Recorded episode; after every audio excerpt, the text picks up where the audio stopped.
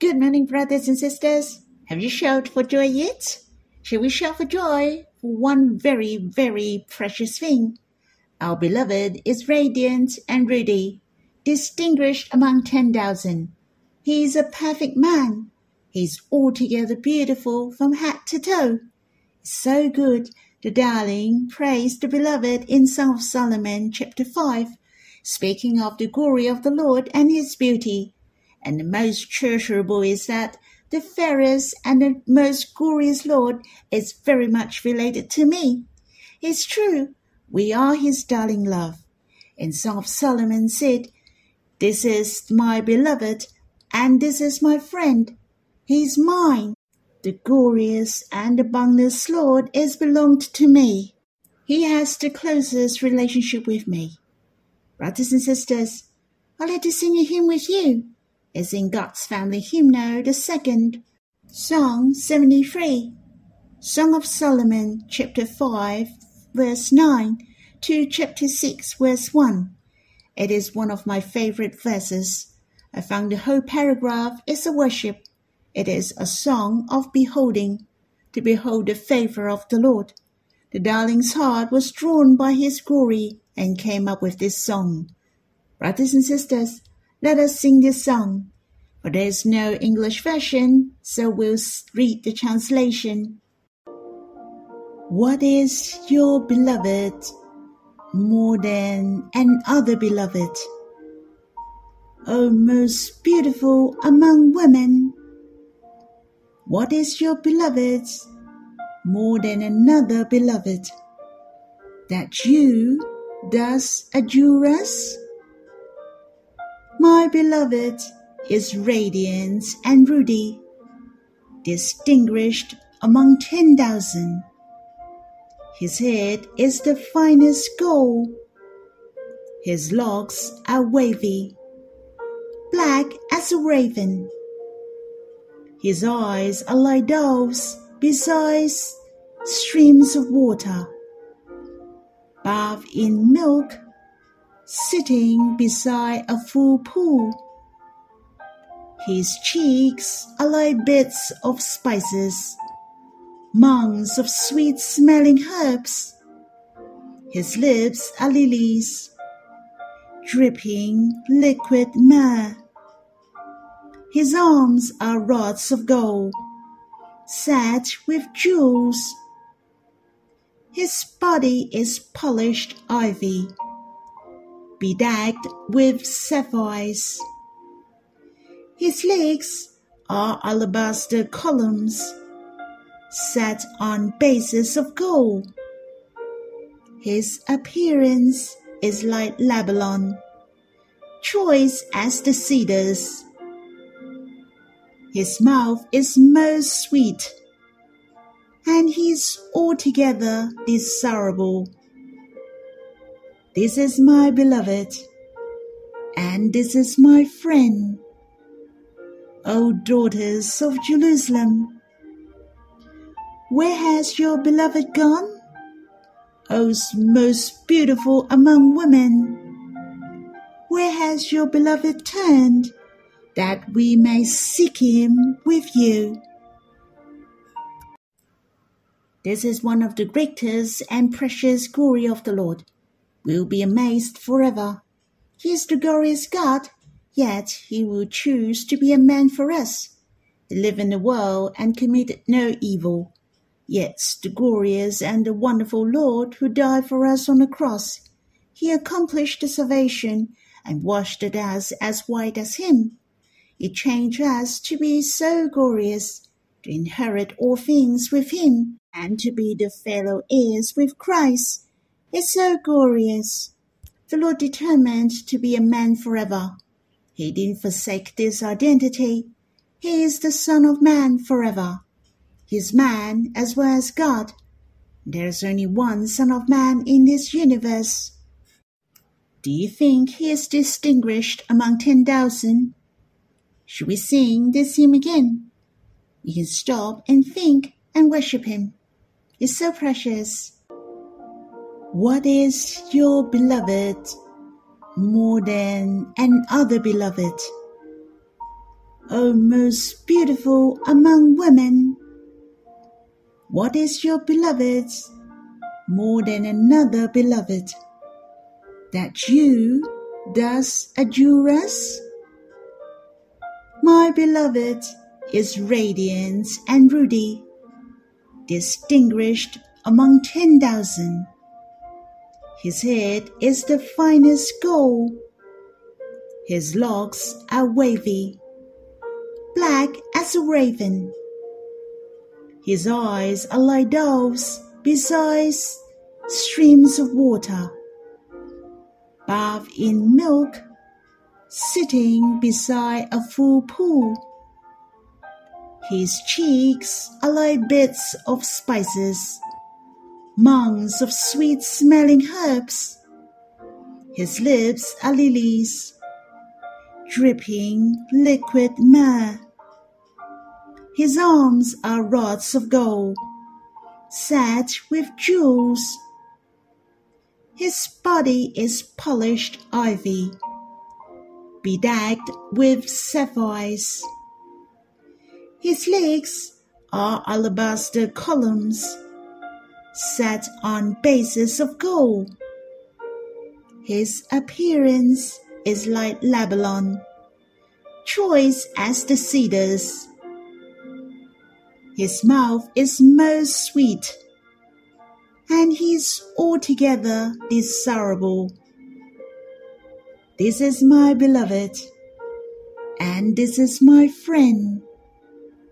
O daughters of Jerusalem, where has your beloved gone?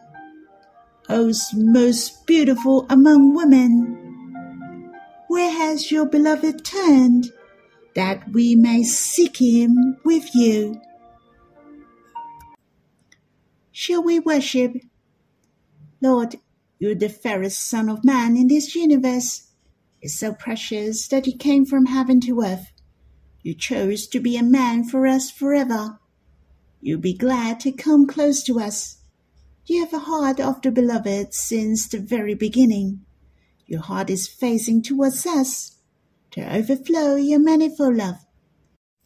O Lord, though you had no form or majesty that we should desire you, yet we are attracted by your heart most, for you are the most gentle. Your love is the very flame of fire. You gave yourself for us through your crucifixion on the cross. Your body is carved ivory. O Lord, it is how you offer yourself for us, to be the most glorious offering of sins. Now we are your perfect match, your darling love. It's so wonderful. You entirely belonged to us individually. We didn't get less, for there are more and more people. You have dwelled in our hearts. We don't have to run in haste any more. We don't have to look for you, for you're the closest and the nearest to us. Oh Lord, it's so good that we can draw near you, to enjoy you. You are our best beloved. You are our best friend. Brothers and sisters, I encourage you to draw near the Lord, to quiet yourself before Him. You can worship Him, pour out your heart before Him, and read the Bible. It is the precious moment the Lord desires you most.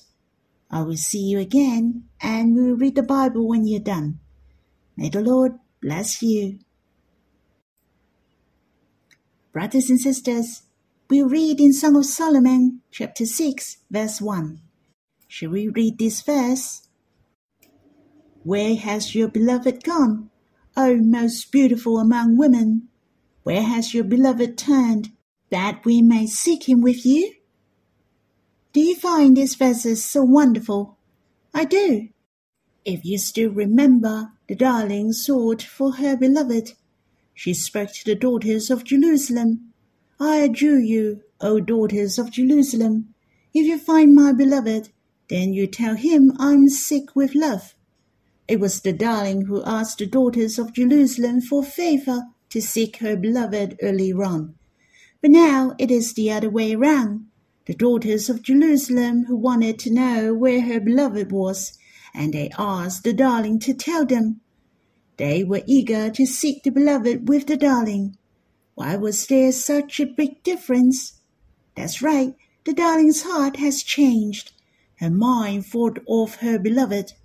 Not only she has been thinking of him, but she focused on the beauty of her beloved. Her compliments to her beloved attract the daughters of Jerusalem unknowingly. In fact, the more she was thinking of her beloved, the more she knew his heart.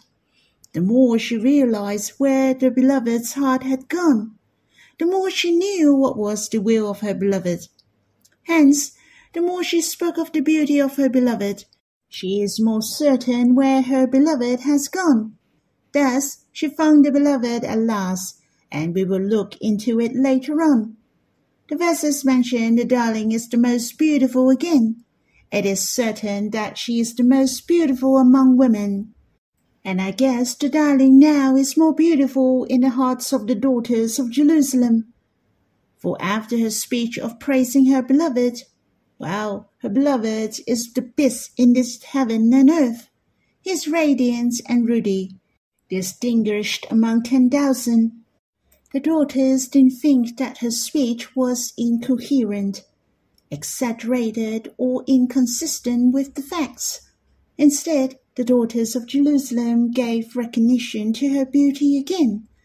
That meant they agreed with her that what she said was true. In that case, it must be more beautiful. Why? For the manner of her speech was positive and confident. The others could see her happiness through her eyes, so you can see her beauty and charm, and that's really charming, compared to those who is down in the dumps, lacking confidence. She's more beautiful, isn't she? When I read in chapter 6, verse 1, Oh, most beautiful among women, and compared to the darling in chapter 5, verse 9, this darling was more beautiful Brothers and sisters, what I'm trying to say is the more we know the Lord, the more we think of the beauty and glory of the Lord, the more we praise Him. Our spirits are more beautiful like the darling. Moreover, we are more confident and attracted to others. People will be attracted by our experience of God. Thus, the daughters of Jerusalem turned around and asked the darling where her beloved was. Don't feel strange that why the daughters of Jerusalem asked the darling instead, for the darling didn't know in the first place. From the speech of the darling has shown she knew her beloved so well. She knew the beauty of her beloved. Didn't she know what the beloved was like or where he would go? Didn't she know where his heart belonged? The darling knew better than anyone else where was her beloved. Brothers and sisters, let us encourage each other. We shall think of the Lord more, to praise Him more. The more we think of Him, the more we can experience Him and to know His will. He will know better His plan upon us, and that's the only way to make our life more meaningful and directional. Otherwise, we run around like a chicken with no head. We have no destination, or let's see how it goes. Our lives shouldn't be this way. Our lives are full of meaning and value. The purpose of we being created is to draw near Him. God longs for our spirit to abide in Him, to enjoy His abundance. Hence, all we have to do is to come before the Lord and to find our beloved, to seek our everlasting destiny this verse is a big reminder to me that our desire to the Lord, our love experience with the Lord are contagious. You are a great influence to others if you have a very fervent heart to pursue the Lord. You can be the blessing to many and bring them to God, or you can bring out the revival. It is a reminder to me that what is the focus in serving? It is not just the hard laboring, but I shall be attracted by the Lord. Thus, I love God in return. The closer my relationship with God, the better I know Him. Then I can be a great help to others and bring them before God. In fact, it is not easy to help an individual, For man has to face various problems and difficulties. We are very limited. What we know and experience are unable to solve all others' problems. Still, you and I can be their great help. Why? We can help them to come before God. What we can help them the most is to bring them to God and let God assist them. If they know how to seek help from God, if they know how to come before God, then they are able to solve their problems. For God is their help. But how shall we bring people to God? Of course, you may say, let's teach them to sing the hymn, read the Bible, and draw near the Lord. That's all correct. But you shall be the one who draws near the Lord, sings the hymn, and has a close relationship with the Lord first. If people can see you're drawn by Him, and you'll be more and more beautiful. Your spirit will give forth the fragrance more and more. Your testimonies are the most effective, and people are drawn to see the Lord. When people see your changes and the joy in your spirit and your confidence during the difficulties, the radiance and glory sent forth from you. All these are admirable. We have heard a lot of testimonies of brothers and sisters that after their conversion they have the glorious and strong spirits. Thus, their friends and colleagues are drawn by them, and even their families came to the meeting and the gospel was preached to them. Lastly, they believed the Lord. Not only the non-believers are attracted by your beautiful spirit, even to those believers who experience the Lord seldomly, they didn't know him well or come to the Lord seldomly. These brothers and sisters have great needs in their spirits. Generally, they are not joyous, lacking strength. But how we could help them? We shall pray for them. The more important thing is to bring them to the Lord we shall be drawn by the Lord. We shall enjoy the Lord together, and that's the only way that our spirits are strengthened. He is our bread of life, the living fountain of our life. But we shall go and enjoy. We shall go to eat and drink spiritually. Our spirits shall go and coordinate with the Lord so that we are fed and be nourished. Brothers and sisters, don't get wrong for there is no other way. It is not the worldly leisure to eat and drink. These cannot be helped spiritually. The most important is to come before the Lord, and only the Lord can solve the problem of man spiritually. On the other hand, I was a bit curious about these verses. After the daughters of Jerusalem had the beauties of the beloved, there was a big difference from their attitudes than before. They said, What is your beloved more than other beloved? And this is their challenge to the darling, or even it is a question, How good is your beloved? After they heard it, there was a big difference in their attitudes. It is the other way around.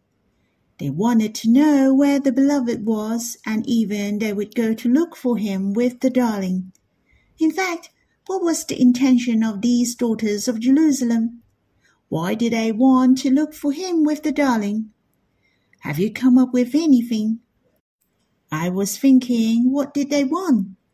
I have thought of a few. You can share your thoughts to me in the comment so we can have some interactions. I have come up a few. Firstly, the daughters of Jerusalem really wanted to give the darling a hand. Secondly, I thought the daughters of Jerusalem also wanted to behold the beauty and majesty of the beloved, who is matchless to all. Is he really as as the beloved described? These daughters of Jerusalem were attracted, so they really want to come and have a look. Thirdly, they also wanted to come close and experience her beloved. Is he really that great? His mouth is most sweet no matter what, it is out of good intention or they're drawn and wanted to have a look. They also wanted to be close and experience. I really appreciate the daughters of Jerusalem. for they didn't water off a duck's back. They respond to what they heard. They raised up and help out. For they also wanted to look for him and wanted to know and experience. Brothers and sisters, in fact, we have heard of many testimonies of brothers and sisters. We heard of many messages of their experiences. They share how valuable is the Lord. Unfortunately, they have no action. They didn't rise up and seek. They didn't truly believe. They didn't receive. They didn't want to pursue. They didn't want to experience the Lord more. Then there is no way. Just like someone doesn't want to accept the gospel, they didn't believe the Lord, then we have no other way. Brothers and sisters, if our hearts are touched, do not quench the spirit. We shall rise up and take action. We shall coordinate with the Holy Spirit to be aligned with the Lord and His will. God will not force us, and He will not force us to love Him as long as we're willing to come to Him and draw near Him. Then you'll notice you will love the Lord more and more. There is a hymn mentioned, I love you more and more. It's true. I love Him more than when I was newly believing in Him. And you'll be the same. I hope you're the same as the daughters of Jerusalem after you heard of my sharing. Rise up and seek Him. Let us have the action and response to Him. I hope you can draw near the Lord personally. Let's come to Him and have the precious moment with Him. May the Lord bless you.